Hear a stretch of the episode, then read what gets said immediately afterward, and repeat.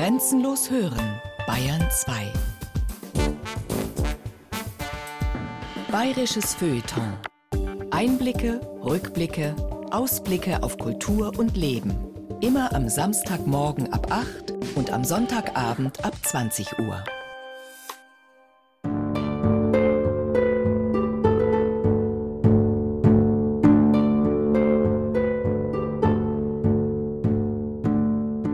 Schwarze Mappe. Das Kind, die Zeugin und der Täter. Erstes Kapitel. Das norwegische Waisenkind. Feature von Gisela Heidenreich.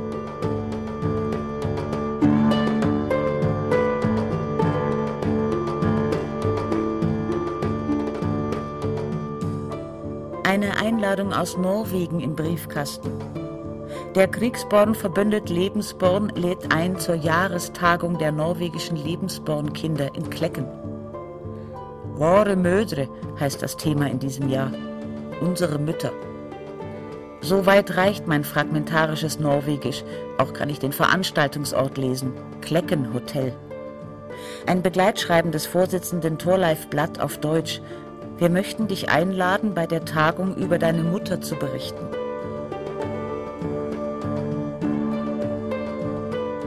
Klecken bei Oslo. Zweimal war ich bisher dort. In den ersten beiden Monaten meines Lebens und 50 Jahre später. Auf der Spurensuche nach meiner Herkunft mit meiner Mutter. Damals glaubte ich, das ehemalige Lebensbornheim in Klecken gefunden zu haben. Gisela Heidenreich ist 1943 in Oslo geboren. Ihren Vater kannte sie lange nicht, der war angeblich aus Russland nicht mehr nach Hause gekommen, wie viele andere Väter der Kriegsgeneration auch. Nach dem Vater gefragt, sollte sie antworten, er ist in Russland vermisst.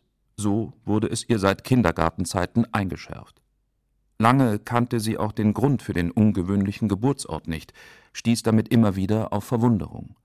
Auf die Frage, wieso sie nicht in Deutschland geboren wurde, wie alle anderen Kinder, die sie kannte, bekam sie von ihrer Mutter die lapidare Antwort Damals war Norwegen deutsch und ich hatte dort dienstlich zu tun. Damit gab das Kind sich zufrieden, bis es später in der Schule lernte, dass Norwegen 1940 in einer Nacht- und Nebelaktion von den Deutschen überfallen und bis Kriegsende besetzt worden war.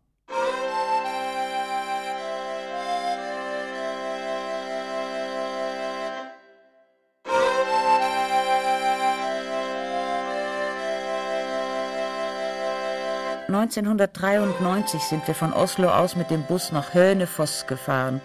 Meine Mutter hatte mir erzählt, dass sie sich an einen Wasserfall in der Nähe des Heimes erinnerte. In Hönefoss stellte sich heraus, dass das benachbarte Klecken der Ort war, zu dem wir hätten fahren sollen. Es war nicht leicht, das Haus zu finden. Der einzige Taxifahrer, den ich anhalten konnte, wollte uns nicht nach Klecken fahren, gab mir nur eine vage Busauskunft.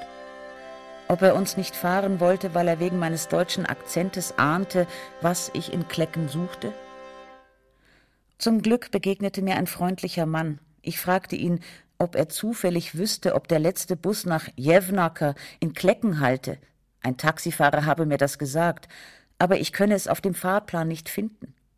Er blickte mich durch die randlosen Gläser seiner Brille erstaunt an, dann fragte er langsam Klecken? Why Klecken? Keine Diplomatie, keine Halbwahrheiten, nur Ehrlichkeit hilft mir weiter. To be honest, I was born there in 1943. I'm German. Perhaps you know where. I know what you mean, sagte er mit ernstem Gesicht, und dann lächelte er auf einmal und nahm sanft mein Gesicht in seine großen Hände und sagte Welcome home. Und während mir die Tränen in die Augen stiegen, You look Norwegian. Ja, ich weiß. Wohl alle dachten das, seit ich gelandet bin in Oslo und sehr bewegt meinen Fuß auf norwegischen Boden gesetzt habe. Die Flugbegleiter und der Zollbeamte stellten Gisela norwegische Fragen, die sie mit einem hilflosen Sorry, I don't speak Norwegian beantwortete. Der Kontrolleur sagte mit Blick auf den Eintrag in ihrem Pass und ernster Stimme auf Deutsch Sie sprechen nicht Norwegisch, obwohl Sie in Oslo geboren sind? Das ist eigenartig. Was weiß er? Was denkt er? Im Taxi, an der Hotelrezeption, in den Museen, überall wurde sie norwegisch angesprochen.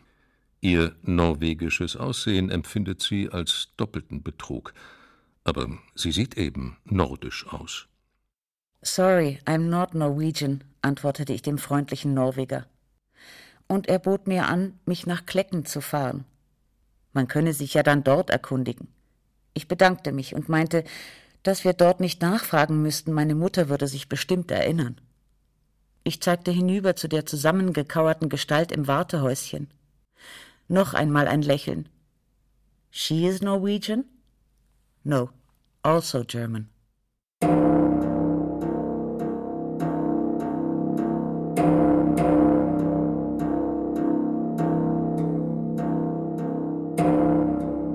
Klecken haben norwegische Frauen ihre von deutschen Soldaten gezeugten Kinder geboren oder untergebracht. Aus Furcht vor der Schande, von ihrer Familie verstoßen zu werden, weil sie sich mit dem Feind eingelassen hatten, ließen viele ihr Kind freiwillig zurück. Viele Kinder sind zur sogenannten Aufnordung des deutschen Blutes ins Reich verschleppt worden. Himmler freute sich über jedes Kind, das wir von dort bekommen.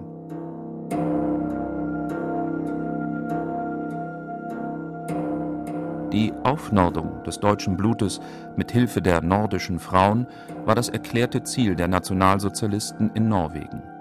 Gleich nach der Besetzung des Landes, die zunächst aus strategischen Gründen als Bollwerk gegen England diente, wurde alles in die Wege geleitet, um diesen Rassenwahn der Nazis in die Tat umzusetzen.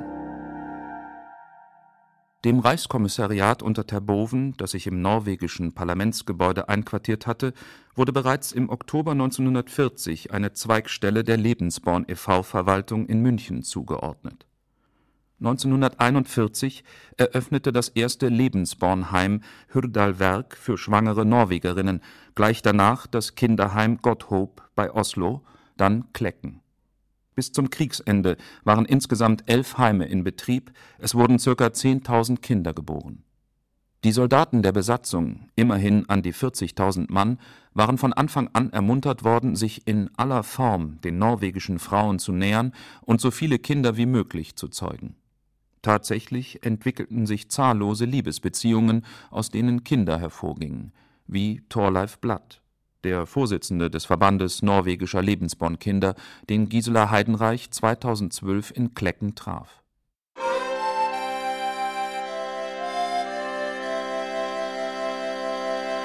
Es bedeutet mir viel, in dieses Haus zurückzukehren. Vor Jahren habe ich es mit meiner Mutter vergeblich gesucht. Wir hatten hier vor der Tür angehalten, aber sie behauptete, das Hotel sei nicht das ehemalige Heim, Hingegen versicherte sie, dass es das Schulgebäude im Ort sei. So stand ich damals vor der geschlossenen Schule mit der falschen Vorstellung, dort geboren zu sein. Später erfuhr ich, dass es doch dieses Haus ist, und ich wollte seit Jahren hierher reisen. Beinahe wären Thorleif und ich uns schon einmal hier begegnet. Sicher aber hat meine Mutter, schwanger mit mir, ihn im Arm gehalten. Sie war seit Juni 1943 hier und hat, wie in den Lebensbornheimen üblich, mitgeholfen, die Babys zu versorgen. Aber als ich am 31. August 1943 geboren wurde, hatte ihn seine Mutter bereits abgeholt. Ich bin am 14. September 1942 in Oslo geboren. Und meine Mutter, die ein Verhältnis mit einem deutschen Soldaten hatte, war schon in dem Lebensbornsystem registriert. Gleich nach der Geburt wurden wir nach Klecken geschickt. Meine Mutter war ein paar Monate mit mir hier, dann musste sie zurück, um als Sekretärin im deutschen Hauptquartier in Oslo zu arbeiten. Ich blieb allein in Klecken. Im August 43 bekam meine Mutter einen Bescheid. Entweder musste sie akzeptieren, dass ich von einer Familie in Deutschland adoptiert werde, oder sie sollte mit mir zur Familie meines Vaters reisen ins Sudetenland.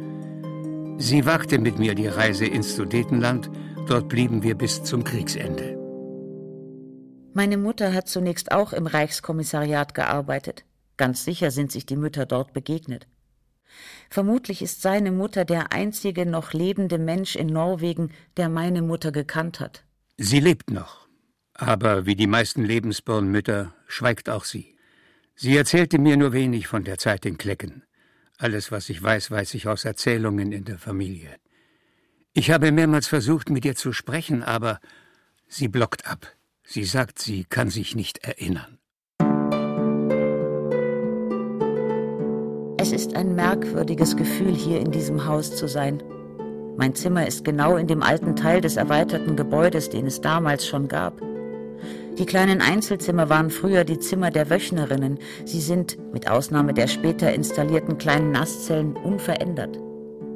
Vielleicht hat meine Mutter genau in diesem Zimmer gewohnt, mit Blick auf den weitläufigen Garten, weite Felder und rotbraun gestrichene Häuser. In der Ferne überragt ein spitzer Kirchturm nur knapp die hohen Bäume. Damals könnten sie so niedrig gewesen sein, dass der ganze Turm zu sehen war. Konnte oder wollte sie sich nicht erinnern, als ich vor fast 20 Jahren mit ihr das Heim suchte und sie dieses Haus nicht als ihren Wohnort für fast ein halbes Jahr erkannte, nur weil der Eingang verändert war? Damals bogen wir in die Einfahrt zu einem Hotel ein und hielten an. Ein langgestreckter, weiß lackierter Holzbau mit großzügiger Glasfront zur Eingangshalle. Der Fahrer fragte: Is this the place, lady? Meine Mutter schüttelte energisch den Kopf. Definitely not. Er fragte geduldig: Tell me, what can you remember? Sie wurde ungeduldig. Mein Gott, an was soll ich mich erinnern nach 50 Jahren? Ja, solche ochsenblutfarbenen Häuser, die habe ich von meinem Fenster aus gesehen. Aber die gibt's ja hier überall. Dann schwieg sie. Auf einmal schweifte ihr Blick in die Ferne und sie sagte, Doch, der Kirchturm. Da war eine Kirche. A church? There's only one church. Und er steuerte den Wagen hinunter in eine Senke. Auf der rechten Seite eine Kirche mit spitzem Turmdach. Er hielt den Wagen an. Sie blickte lange hinüber zu dem Kirchturm, nickte bedächtig und wendete dann wie in Zeitlupe ihren Kopf langsam hinüber zur linken Straßenseite. Lange schwieg sie. Es war ganz still im Auto. Ich spürte die Spannung in meinem Nacken. Dann sagte sie zögerlich Ja, das muss es sein. Da unten die Fenster, die sind neu. Darum habe ich es nicht gleich erkannt. Das Gebäude war inzwischen eine Hauptschule, wegen der Ferien geschlossen. Ich war enttäuscht, aber sie sagte, Das macht nichts. Reingegangen wäre ich da sowieso nicht. Ich mag meine alten Erinnerungen behalten. Der Blick der Tochter gleitet über die Fenster der Schule. Hinter irgendeinem war früher der Kreissaal. Hier also ist sie zur Welt gekommen. Wieder das Brennen in den Augen, wieder das eigenartige Gefühl im Bauch, wie gleich nach der Landung in Oslo. Heimatlich darf sie es wohl nicht nennen. Durch ihre Geburt im gewaltsam besetzten Land hat sie sich kein Heimatrecht erworben. Ist sie nicht im Gegenteil zugleich schuldig geworden durch diese Geburt? Ich setzte mich auf den Wiesenstreifen am Sportplatz, scheinbar in Betrachtung der alten Häuser und des lichten Birkenwäldchens versunken. Meine Hände strichen sanft über das Gras. Ich hoffte, dass das meinem Begleiter nicht auffällt. Er setzte sich schweigend neben mich. Ich hatte Angst vor Fragen, die er nicht stellte. Nach einer Weile sagte er, es sei schade, dass ich wegen der Ferien das Gebäude nicht besichtigen könne. Ich müsse eben wiederkommen. Hat meine Mutter damals wirklich geglaubt, dass die Schule das Gebäude sei? Die einzige Ähnlichkeit ist die übliche norwegische Bauart mit weiß gestrichener Holzfassade. Die Kirche ist genau gegenüber, das Hotel ist circa einen Kilometer entfernt. Und welche Erinnerungen stiegen in ihr auf? Die an die schöne Zeit, von der sie mir früher schon erzählt hatte? Wir sind viel spazieren gegangen, haben Himbeeren und Brombeeren gepflückt und Grenze aus Margeriten geflochten. Es gab sehr gutes Essen und wir mussten viel frische Milch trinken. Es waren lauter nette Mädchen dort. Alle waren sie verliebt in ihren deutschen Freund und träumten davon, den Vater ihres Kindes heiraten zu dürfen und mit ihm nach Deutschland zu ziehen. Ich habe ihnen Deutschstunden gegeben.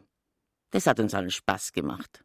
Schon kurz nach Erscheinen ihres Buches, der ersten exakt recherchierten Geschichte eines Lebensborn-Kindes, wurde Gisela Heidenreich dennoch auf einen Fehler aufmerksam gemacht. Das Heim sei keineswegs in einer Schule, sondern in einem von den Nazis 1941 besetzten Hotel untergebracht gewesen, heute, nach Renovierung und Erweiterung, ein renommiertes Tagungshotel.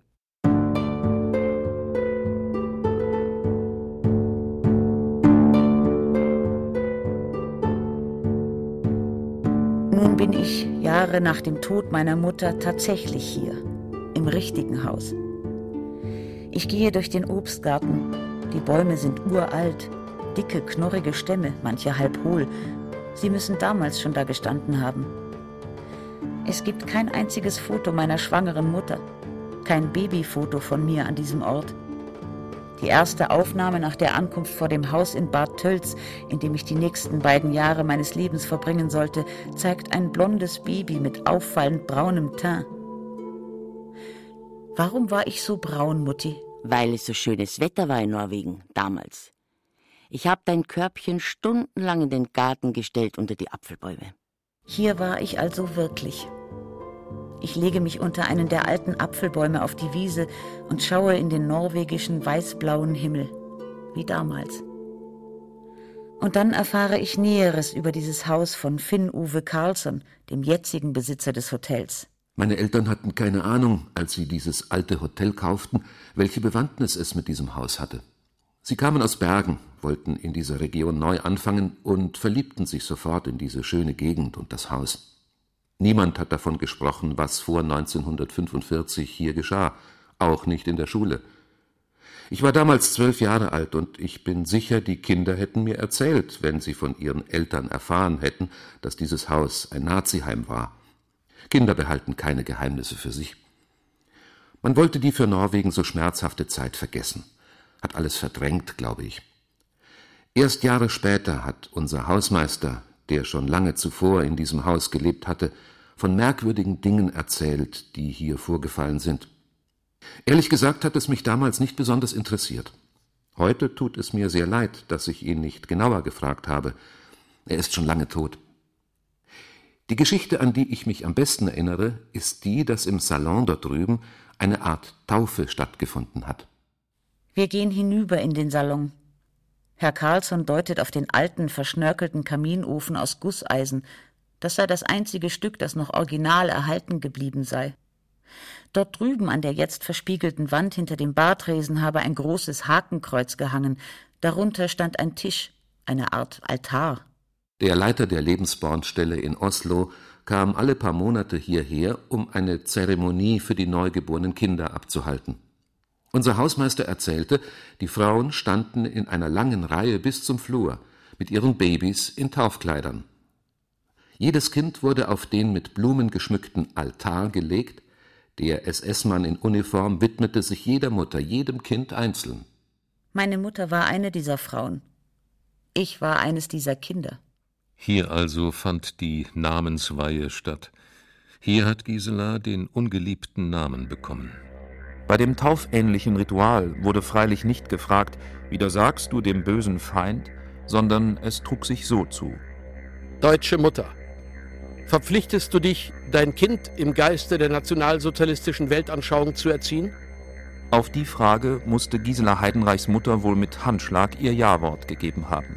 Danach wurde ihr SS-Pate gefragt, bist du bereit, die Erziehung dieses Kindes im Sinne des Sippengedankens unserer Schutzstaffel zu überwachen? Anstatt mit dem Kreuz wurde das Neugeborene dann mit einem SS-Dolch berührt. Dazu sagte der Zeremonienmeister: Ich nehme dich hiermit auf, in den Schutz unserer Sippengemeinschaft und gebe dir den Namen Gisela Brunhilde. Trage diesen Namen in Ehren. Und mit dieser Formel wurde sie, kaum geboren, SS-Mitglied. Brunhilde war der häufigste Name für Mädchen in Lebensbornheimen. Die meisten Knaben wurden selbstverständlich Siegfried genannt. Ich kann von Glück reden, dass meine Mutter noch kurz vor meiner Geburt einer Gisela begegnet ist und somit die germanische Brunhilde auf den zweiten Platz rückte. Auch wenn er nicht gefährlich war, wie andere Zweitnamen, die damals anderen Deutschen zwangsweise in den Pass eingetragen wurden, fühle ich mich noch immer unwohl mit diesem Namen. Für ein Mädchen hatte sich meine Mutter keinen Namen überlegt. Sie war überzeugt, dass ich ein Junge werden würde. Bei dem Vater?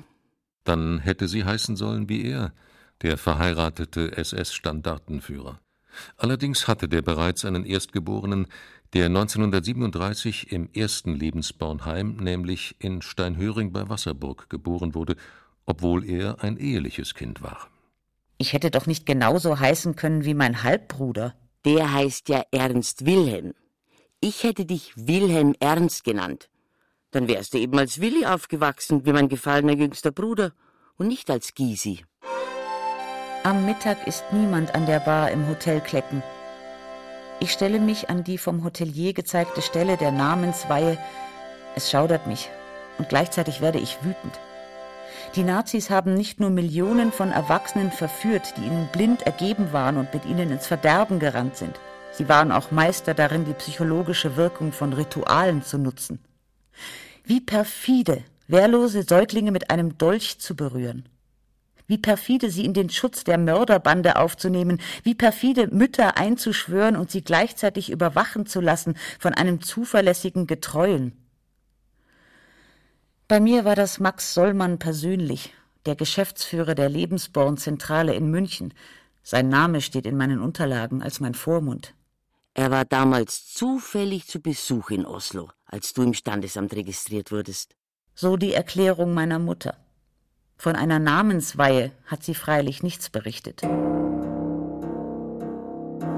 diesen Lebensbornheimen, die selbstverständlich wie alles, was neu ist, zunächst einmal mit einigen Kübeln Dreck und Eimern von Jauche begossen wurden. Sie wurden als Zuchtanstalten, so Beschälanstalten oder sowas ähnliches hingestellt. In diesen Lebensbornheimen, da haben wir eheliche und uneheliche Mütter von Anfang an aufgenommen. Im Allgemeinen ist das Verhältnis von ehelichen und unehelichen Müttern 60 eheliche Mütter zu 40 unehelichen, höchstens halb zu halb. Es wird jede Frau in diesem Heim mit ihren Vornamen angesprochen. Die eine ist eben die Frau Maria und die andere ist die Frau Elisabeth oder sonst wie sie heißt. In dem Heim untereinander wird nicht danach gefragt, sondern wir erziehen sie lediglich dort, behüten sie und schützen sie. Nehmen uns um die Mutter an. Wir haben nur für eines kein Verständnis, wenn diese Mutter zu ihrem Kind nicht anständig ist. Ein kurzer Blick in die Geschichte des Lebensborn e.V. Nach dem Ersten Weltkrieg und in den folgenden 20er Jahren sank die Geburtenzahl in Deutschland rapide. Die Anzahl der Abtreibungen war erschreckend hoch, geschätzt 800.000 Jahr für Jahr bis in die 30er Jahre hinein. Der Reichsführer SS Heinrich Himmler stellte 1935 fest, dass weder durch die strenge Bestrafung von Abtreibungen noch mit dem Angebot der nationalsozialistischen Volkswohlfahrt NSV, dem Hilfswerk für Mutter und Kind für unverheiratete Mütter, wesentlich mehr Kinder geboren wurden. Himmlers Ansicht nach lag die Ursache der vielen Abtreibungen in der Gesellschaft, die nicht verheiratete Mütter verachtete und unehelichen Kindern den sozialen Aufstieg erschwerte, ja oft unmöglich machte so kam er zu der zunächst nachvollziehbaren Überzeugung, eine wirkliche Hilfe für unehelich schwanger gewordene Frauen sei, sie vor der gesellschaftlichen Diskriminierung zu schützen. Er folgerte, man müsse diesen Frauen die Gelegenheit bieten, ihr Kind abgeschirmt von der Öffentlichkeit auszutragen und es unter Geheimhaltung zur Welt zu bringen. Die dazu erforderlichen Heime, die Geld und Rechtsmittel sollte ein Verein zur Verfügung stellen. Kinder sind eine Frage des Segens des Himmels. Wenn eine Familie aber vier Kinder hat, dann hat sie auch die Ausgaben für vier Kinder. Und wenn sie die Kinder nicht hat, dann spart sie diese Ausgaben. Und dann sei man so anständig und helfe dann wenigstens mit, dass andere Kinder mit diesem Geld erzogen werden. Von diesem Gedanken geht dieser Verein Lebensborn aus. Von diesem Gedanken aus wird er, sagen wir, geldlich gehalten und finanziert. Am 12.12.1935 wurde auf Veranlassung des Reichsführers SS der Lebensborn e.V. gegründet. Als eingetragener Verein hatte der Lebensborn nach außen hin die Funktion einer selbstständigen juristischen Person, obwohl es sich de facto um eine SS-Organisation handelte. Die Satzung definierte es ganz klar. Der Lebensborn e.V.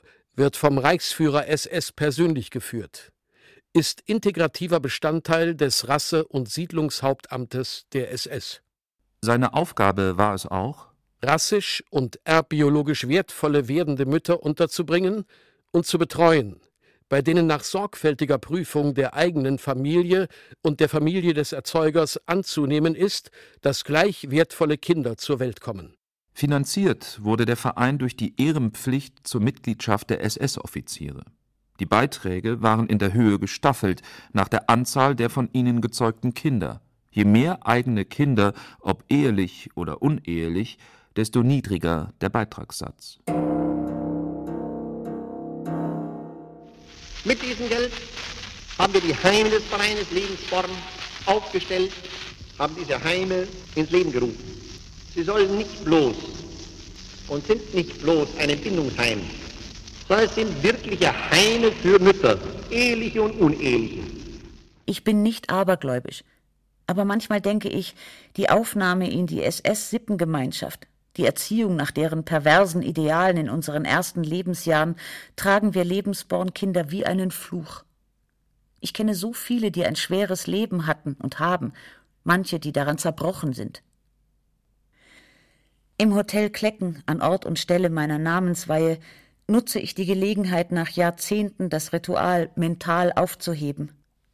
Ich weigere mich, in die Sippengemeinschaft aufgenommen zu werden. Ich habe nichts zu tun mit dieser Bande.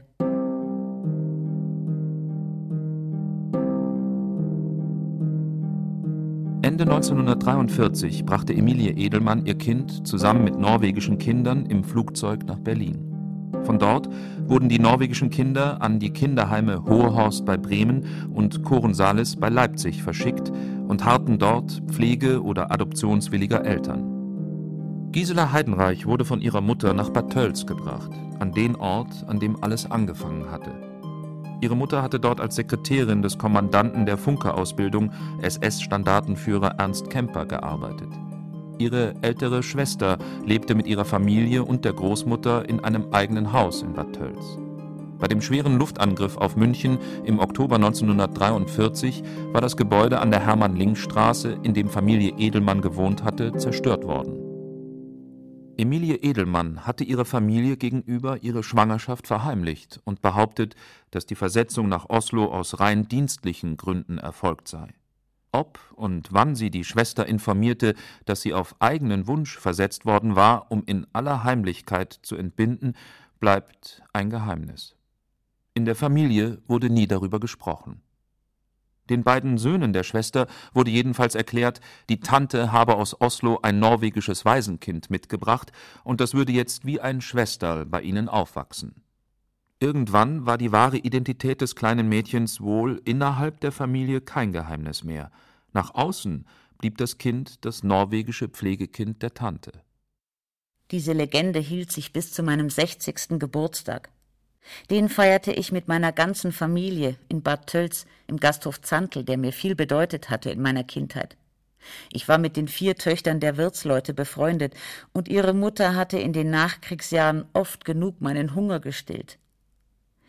Bei jener Geburtstagsfeier besuchte ich das Haus, in dem ich gewohnt hatte, den fast unverändert gebliebenen Hinterhof, in dem ich als Kind gespielt hatte. Dort wärmte sich eine sehr alte Frau in der Sonne. Ich sprach sie an, fragte, ob sie sich vielleicht noch erinnere, ich hätte vor fünfzig Jahren dort oben im ersten Stock gewohnt. Sie lachte mich an. Ah ja, Sie sind das norwegische Waisenkind. Gisela Heidenreichs reale Mutter konnte oder wollte sich um ihr Kind nicht kümmern. Sie arbeitete weiter bis Kriegsende in der nach schwerem Bombenschaden aus München nach Steinhöring ausgelagerten Hauptverwaltung des Lebensborn e.V und war mit der Vermittlung von Pflegestellen und Adoptionen beschäftigt. Die ersten Lebensjahre in Bad Tölz waren wohl ganz glücklich. Es gibt aber angstbesetzte Erinnerungen. Eine an die Gefechte zwischen den vorrückenden Amerikanern und der letzten SS-Einheit in unmittelbarer Nähe. Am 3. Mai 1945 hatte die Sonne den späten Schnee weggeschmolzen. Jetzt durfte das kleine Mädchen endlich die neuen roten Schuhe anziehen, endlich wieder draußen im Garten spielen. Plötzlich fallen Schüsse. Der ältere Bruder ruft: Was soll denn das? Der Krieg ist doch vorbei, haben's gesagt. Der Tölz ist befreit und die SS ist abgehauen. Die Neugier siegt. Die beiden Buben nehmen das kleine Mädchen, auf das sie aufpassen sollen, an der Hand und laufen hinauf zur steinernen Geissacher Brücke über das Bahngleis. Sie hören weiter das helle Peitschen, bis sie wie erstarrt stehen bleiben. Der Feind, murmelt Herbert tonlos und deutet auf die Soldaten in olivgrünen Uniformen, die gleich neben der Straße in der Wiese liegen und mit Gewehren im Anschlag vorwärts robben. Weiter unten stehen Artilleriegeschütze. Feuer stiebt aus den Rohren. Gewehrsalben folgen. Von irgendwoher kommen Schüsse zurück. Die Kinder stehen da wie angewurzelt. Bis sich einer der amerikanischen Soldaten umdreht und sie entdeckt. Er springt auf, brüllt etwas in einer Sprache, die sie nicht verstehen, und rennt mit dem Gewehr fuchtelnd auf sie zu. Die Kinder sind wie gelähmt. Der Soldat packt den großen Jungen an den Schultern, dreht ihn um, weist mit dem Finger zur Brücke und schreit: Get away, go home! Da endlich nehmen die beiden Buben das Schwesterl in die Mitte und rennen um ihr Leben. Ich erinnere mich an diese Szene wahrscheinlich so genau, weil ich bei diesem Wettlauf einen meiner neuen roten Schuhe verloren hatte. Ich weinte nur deshalb. Den Brüdern war freilich der Verlust des Schuhs vollkommen egal. Hauptsache, sie erreichten das schützende Haus, ehe ihnen die Kugeln um die Ohren pfiffen. Gleich hinter der Brücke kam ihnen schon die Mutter entgegen, schneeweiß im Gesicht. Voller Angst war sie nach Hause gerannt, als man die Schüsse auch unten in der Stadt hörte, und hatte die Kinder vergeblich im Haus gesucht. Seid ihr denn von allen guten Geistern verlassen? rief sie, hob das zitternde, weinende Kind hoch und verpasste den abenteuerlustigen Söhnen eine heftige Ohrfeige. Die nahmen das klaglos hin, erleichtert, dass sie die Mutter wieder sahen, und gehorchten dem Befehl Marsch in den Keller gerne. Dort saß schon die Großmutter auf einem alten Gartenstuhl und schüttelte nur stumm den Kopf. Das Haus schien uns Kindern der einzige sichere Ort zu sein, bis wir auch das verlassen mussten. Im November 1945 wurde das Haus durch die Amerikaner beschlagnahmt. Die US-Besatzung hatte die ehemalige SS-Junkerschule als Headquarter übernommen und okkupierte die umliegenden Häuser als Domizile für ihre Offiziere und deren Familien. Die Eigentümer wurden notdürftig anderswo untergebracht. Drei amerikanische Soldaten stehen vor der Tür und wedeln mit einem Blatt Papier. Einer von ihnen mit einem schwarzen Gesicht lacht und hebt das kleine blonde Mädchen hoch in die Luft. Es ist zu Tode erschrocken und schreit, hat es doch noch nie Menschen anderer Hautfarbe gesehen. Die Soldaten inspizieren jeden Raum und machen Notizen. Einer nimmt das gerahmte Foto eines Mannes in Wehrmachtsuniform von der Wand, schleudert es auf den Boden, tritt mit dem Absatz ins Glas und spuckt darauf. Die Großmutter bückt sich laut weinend, hebt das Foto auf und birgt es an ihrer Brust. This is her son. He is dead, erklärt Giselas Mutter. Anyway, he died for Hitler. And you better watch your tongue, antwortet er und zerrt sie am Arm ins Schlafzimmer. Ihre Schwester und die Buben können mit vereinten Kräften verhindern, dass er sich dort mit ihr einschließt. Die drei Frauen dürfen nur das Nötigste mitnehmen, was auf den Leiterwagen passt. Der farbige Soldat packt am Ende noch das Gitterbett des kleinen Mädchens obendrauf. Es folgte der lange, sehr kalte Winter 1945-46. Wir lebten auf beengtem Raum, eineinhalb Zimmer für drei Frauen und drei Kinder, ein winziger Ofen, kein Herd. Kochen konnten wir bei einer ehemaligen Nachbarin. Ich erinnere mich, wie ich einen großen Topf mit geschnittenem Blaukraut auf dem Schlitten festhalten musste. Bis wir nach einer halben Stunde bei der Nachbarin in der warmen Küche ankamen, waren meine Hände und Füße gefühllos. Es tat schrecklich weh, als sie wieder warm wurden. Das Kind fühlte sich mit Mutter, Großmutter und Brüdern dennoch geborgen. Bis die kleine Welt eines Tages aus den Fugen geriet. Es muss Anfang 1947 gewesen sein, als der Mann meiner Mutti aus der Gefangenschaft zurückkehrte. Große Aufregung im Hause. Der Papa kommt heim, riefen meine Brüder, und freilich nahm ich an, dass der Fremde auch mein Vater sei. Der aber wies mich kalt zurück und fragte, was macht denn der SS-Bankert da?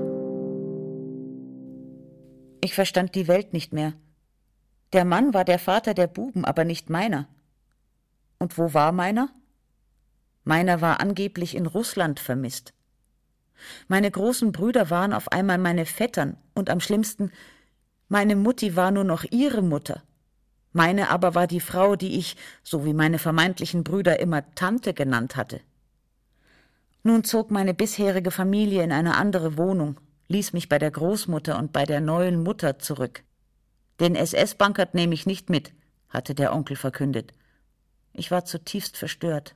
Ein Bankert, ursprünglich das Wort für ein uneheliches Kind, war im Altbayerischen die Bezeichnung für ein böses Kind. Gisela war aber gar nicht böse. Obwohl die katholischen Schwestern im Kindergarten schon behauptet hatten, sie habe eine schwarze Seele, die erst durch die Taufe reingewaschen werden müsse. Und was ist ein SS? Das verstehst du noch nicht. Meine katholische Taufe wurde erst im Frühjahr 1948 nachgeholt. Bis dahin war meine neue Mutter gleich wieder dienstlich verschwunden. Sie war als Zeugin für den Prozess gegen den Lebensborn e.V. in Nürnberg interniert. Das kleine Mädchen war nach dem unvermittelten Mutterwechsel zutiefst verunsichert. Auf alle Fragen bekam das Kind keine Antwort oder wurde mit der Bemerkung, das putzt du dir ein, zurückgewiesen.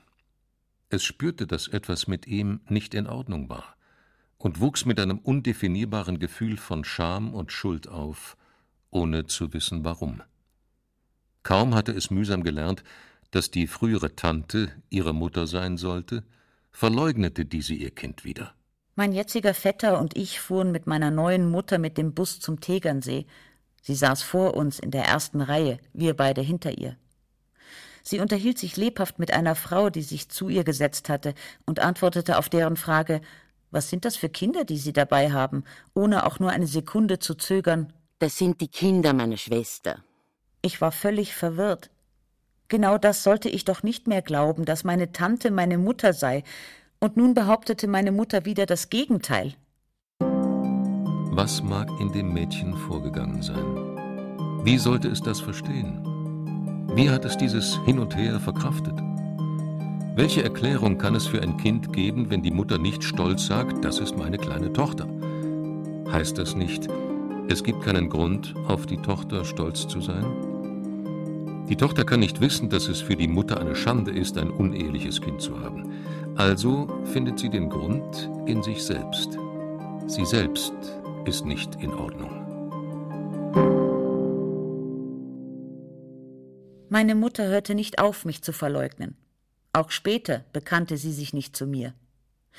Sie war mittlerweile innerhalb der Familie meine Mutter, trat auch in der Schule als solche auf, aber in ihrem beruflichen Umfeld durfte es mich nicht geben. Nie durfte ich sie in ihrem Büro besuchen, musste an einer Straßenecke warten, wenn ich sie abholen wollte. Sie ließ manchmal abrupt meine Hand los und eilte ein paar Schritte voraus, oder sie wechselte plötzlich die Straßenseite, wenn sie Kollegen erblickte. Ich spürte, dass ich nicht nachkommen durfte, lernte meine Schritte zu verlangsamen, wenn sie die ihren beschleunigte.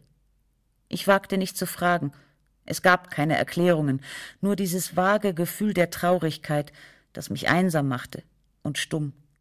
Umso mehr zählen bis heute die wenigen frühen Erfahrungen von Zuwendung und Anerkennung. Gisela erinnert sich, ihrer Mutter gefallen zu haben, als sie beim Krippenspiel im Kindergarten zu Weihnachten 1948 die Heilige Maria spielen durfte.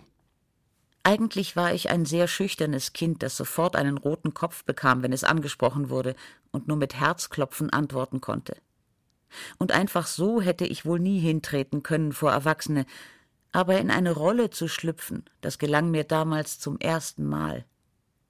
Bestimmt gefiel ich mir auch im Kostüm, das der lebensgroßen Holzfigur der heiligen Maria aus der Krippe vom Hochaltar der Stadtpfarrkirche nachgeschneidert war. Ein rotes, bodenlanges Kleid mit blauem Umhang, ein großes blaues Umschlagtuch über den blonden Haaren. Das anfangs rasende Herzklopfen verging, Vermutlich sprach ich laut und deutlich und spielte so gut, dass ich beim Applaus Bravo-Rufe bekam, obwohl sie mich nicht kannten wie den heiligen Josef, der ein Sohn aus renommierter Tölzer Familie war. Und ich sehe meine Mutter noch immer ganz hinten im überfüllten Raum stehen, und da lacht sie mich strahlend an, bewegt die klatschenden Hände so in meine Richtung, dass ich verstehe, sie meint mich mit ihrem Applaus. Ich war sehr glücklich, habe wahrscheinlich in diesem Moment gelernt, dass es einen Weg gibt, auch sie glücklich zu machen. Einen Umweg eigentlich, wenn ich nämlich anderen gefalle. Meine Mutter hat nicht gerufen, das ist meine Tochter, aber sie hat auf mich im Flur gewartet und mich lachend hochgehoben und gelobt. Ich hielt ihre Hand ganz fest beim Vorbeigehen an den anderen Eltern, die mich anlächelten oder gar sagten Gut hast es gemacht. Gisela hatte aufgehört, nach ihrem vermissten Vater zu fragen, kannte noch nicht einmal seinen Namen. Das wurde ihr schmerzhaft nach dem Umzug von Bad Tölz nach München bewusst. Sie kam in München mitten im Schuljahr in eine gemischte Klasse. Für das schüchterne Mädchen beängstigend genug, zumal auch nur noch in der Bubenreihe ein Platz frei war. In Bad Tölz hatte es noch getrennte Schulen für Buben und Mädchen gegeben. Die Lehrerin stellte vor der ganzen Klasse fest, dass im mitgebrachten Überweisungsformular eine wichtige Information fehlte. Der Name deines Vaters steht nicht auf dem Papier. Wie heißt er denn? Mit hochrotem Kopf musste sie antworten: Ich weiß es nicht. Brüllendes Gelächter in der Klasse. Der Junge in der Bank hinter ihr, der sie sofort fest an den langen blonden Zöpfen gezogen hatte, schlug sich vor Vergnügen auf die Schenkel und rief laut lachend: Nein, ist die Lammpomeranze blöd. Die weiß noch nicht einmal, wie ihr Vater heißt. Bei der Einschreibung ins Gymnasium im folgenden Jahr wollte sie sich nicht wieder auslachen lassen und bestand darauf, dass die Mutter die Spalte Name des Vaters ausfüllte. Der Name. Er war nicht meiner und nicht der meiner Mutter. Ich sah den abfälligen Blick der Lehrerin, ahnte, dass der andere Name der Grund für die Geheimniskrämerei in der Familie war. Zum ersten Mal gab meine Mutter eine Art Erklärung. Sie sei mit meinem Vater verlobt gewesen, hätte ihn geheiratet, wenn er aus Russland zurückgekommen wäre, und dann hätte ich auch seinen Namen bekommen. So aber würde ich heißen wie sie, und sie habe mir den Namen des Vaters nicht gesagt, weil die Leute so komisch reagierten. Sie tat mir leid, und ich wagte nicht mehr nachzufragen, weil ich nicht an den Schmerz über den Verlust ihres Verlobten rühren wollte. Irgendwann verplapperte sich meine Großmutter, und ich erfuhr zumindest, dass meine Mutter meinen Vater vor dem Krieg in der SS-Junkerschule kennengelernt hatte. Aber sie wehrte erschrocken weitere Fragen ab. Was war's denn ich? Dass Gisela auf das Gymnasium wechseln durfte, war nicht selbstverständlich. Für was braucht der SS-Banger da Abitur?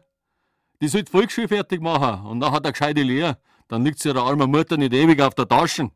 Das war die Ansicht meines Onkels, der nach 1945 meinen SS-Paten abgelöst, die Vormundschaft für mich übernommen hatte und meine Erziehung streng überwachte. Ich war dankbar, dass sich meine Mutter gegen den Widerstand der ganzen Familie durchsetzte. Und ich wagte nicht, um eine neue Schulmappe zu bitten, wie sie die anderen Kinder in meiner Klasse von Anfang an hatten. Ich schämte mich mit dem Schulranzen und war froh, als mir meine Mutter eines Tages eine alte, schwarze Mappe gab, auch wenn damit wieder eine Verunsicherung verbunden war. Der in die Mappe eingeschriebene Name war der eines Fremden. Der Lebensborn war in Giselas Kindheit nie ein Thema. Irgendwie hat sie den Namen wohl aufgeschnappt in der Familie wusste irgendwann, dass es ein Lebensbornheim war, in dem sie in Oslo geboren worden war. Für sie war das schlichtweg der Name des Krankenhauses, bis sie auf dramatische Weise mit dem Thema konfrontiert wurde. Gegen das Lügengewebe in meiner Familie hatte ich mich für radikale Wahrhaftigkeit entschieden. Ich log nicht, schwindelte nicht, auch wenn das manchmal einfacher gewesen wäre. Und so hatte ich eines Tages eine Auseinandersetzung mit meiner besten Freundin, weil sie, um sich vor einer Strafe zu schützen, einen Lehrer belogen hatte. Sie war wütend auf mich und rief Hör doch endlich auf mit deinem Gequatsche von Wahrheit. Gerade du mit deiner Herkunft. Du hast doch gesagt, dass du in einem Lebensbornheim in Oslo geboren bist. Das war wahrscheinlich genauso ein Edelbordell wie die Lebensbornheime in Deutschland auch. Was? Auf meine fassungslose Frage bekam ich zur Antwort Brauchst bloß die neue Serie in der Revue lesen, da steht's genau drin. Die SS-Männer haben mit ausgewählten Mädchen eine neue nordische Rasse gezüchtet. Groß, blond und blauäugig. Schau dich doch an, du bist ein ganz schöner Zuchterfolg. Am nächsten Tag brachte sie mir die Zeitschrift mit, und mir wurde schlecht. Der Autor der Serie, Will Berthold, behauptete, das ist kein Roman. Was hier geschrieben steht, ist kaum fassbare Wahrheit. Himmler habe befohlen, unehelich arische Kinder zu zeugen. Wie man Autos produziert, wie man Geflügel auf der Hühnerfarm züchtet. In den Lebensbornheimen hätten die auf Befehl geschwängerten Mädchen die Kinder geheim zur Welt gebracht. Sie wären ihnen meist weggenommen worden, damit sie sich dem nächsten Erzeuger zuwenden und ein neues Zuchtkind produzieren konnten. Es lief mir eiskalt über den Rücken. War ich ein solches Zuchtkind? Auf einmal passt vieles zusammen. Die Geheimniskrämerei, der Vater ein SS-Mann, ein blonder Vorzeigearier auf dem einzigen Foto von ihm, das Gisela besitzt. War er ein Zuchthengst gewesen? Hatte ihre Mutter sich von ihm schwängern lassen, nur um ein Kind für den Führer zu gebären, möglichst einen Jungen? Das große Erschrecken hält an. Obwohl die Serie de Revue zu Hause im abonnierten Lesezirkel gelesen wird, schweigt die Familie. Warum? Weil es die Wahrheit ist? Gisela versucht das Thema zu vergessen und die ohnmächtige Wut auszuleben bei heißen Rock'n'Roll-Rhythmen und am Kletterseil. Sie wird leidenschaftliche Bergsteigerin und bereitet sich recht und schlecht auf das Abitur vor. Kurz davor erfuhr ich durch einen Zufall, dass mein Vater mitnichten in Russland vermisst war, sondern mit seiner Frau und vier Kindern in der Nähe von Frankfurt lebte. Die beiden ältesten Söhne hatte es schon vor meiner Geburt gegeben, also auch das ein Beweis für meine außereheliche Zeugung auf Himmlers Befehl? Ehe ich mich aufmachen konnte, den Vater zu suchen, fand mich meine mir äußerlich sehr ähnliche Halbschwester. Wir umarmten uns und mochten uns vom ersten Augenblick bis heute. Bei dieser Halbschwester lernt sie auch den Vater kennen.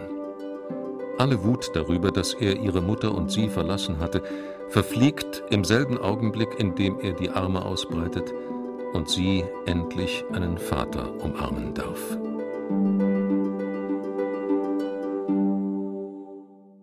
Dann habe ich genau das getan, was wir unseren Eltern nicht verzeihen wollten. Ich habe ausgeblendet, was ich über das verbrecherische Regime wusste, zu dem er gehörte. Ziemlich weit oben. Immerhin war sein letzter Dienstgrad bei der SS Standartenführer. Ich wollte glauben, was er sagte. Er hätte mit der SS und deren Gräueln nichts zu tun.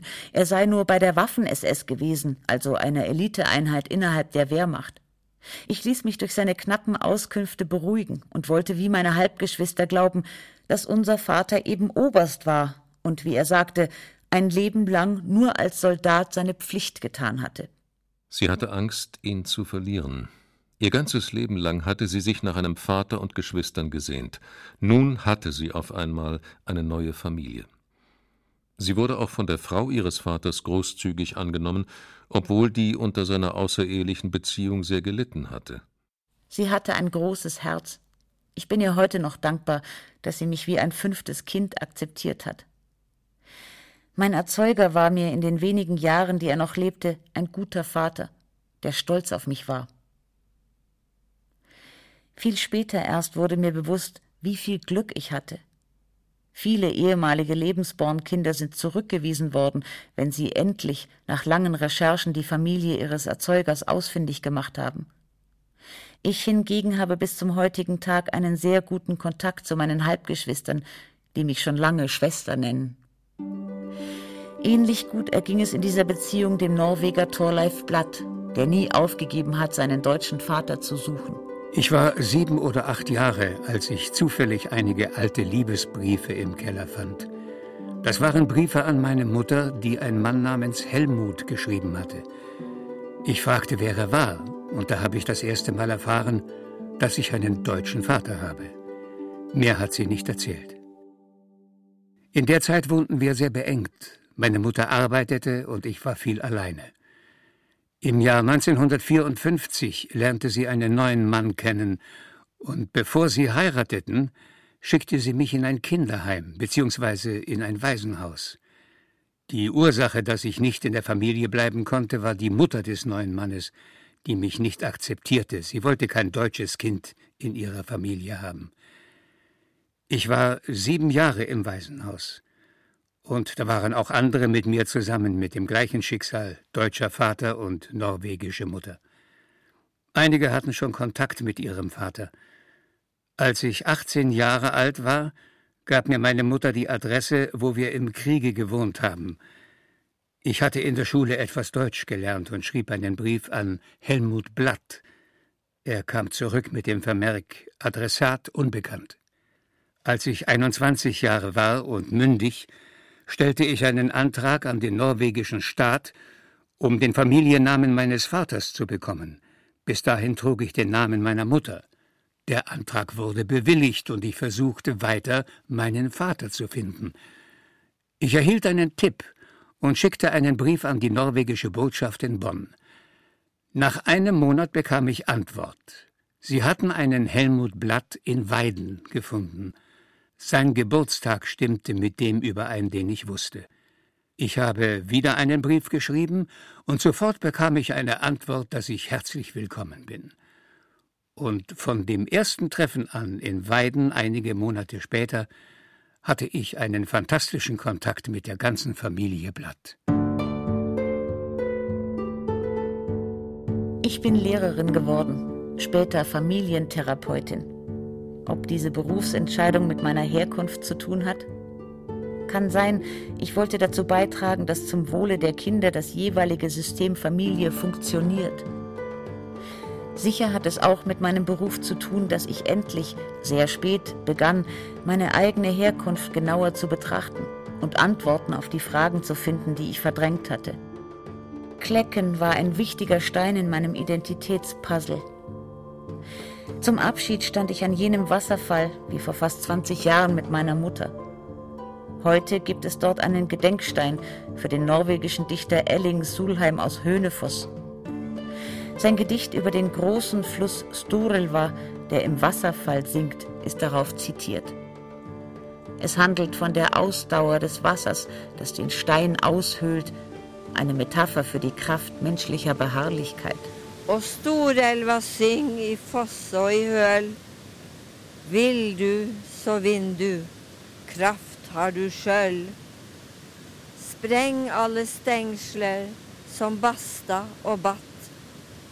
Storelva vakna i natt. Die Reise mit meiner Mutter war als Versöhnungsreise gedacht. Ich hatte gehofft, an Ort und Stelle würde ich endlich die Wahrheit über ihre Rolle im Lebensborn und im Naziregime erfahren. Ich habe mich mit ihr vor ihrem Tod versöhnt, obwohl sie mir auch in Norwegen nur Teilwahrheiten erzählt hat. Den größten Teil der Wahrheit hat sie mit ins Grab genommen. Ihre wirkliche Rolle im Nazisystem entdeckte ich erst nach ihrem Tod, als ich Liebesbriefe im Keller fand.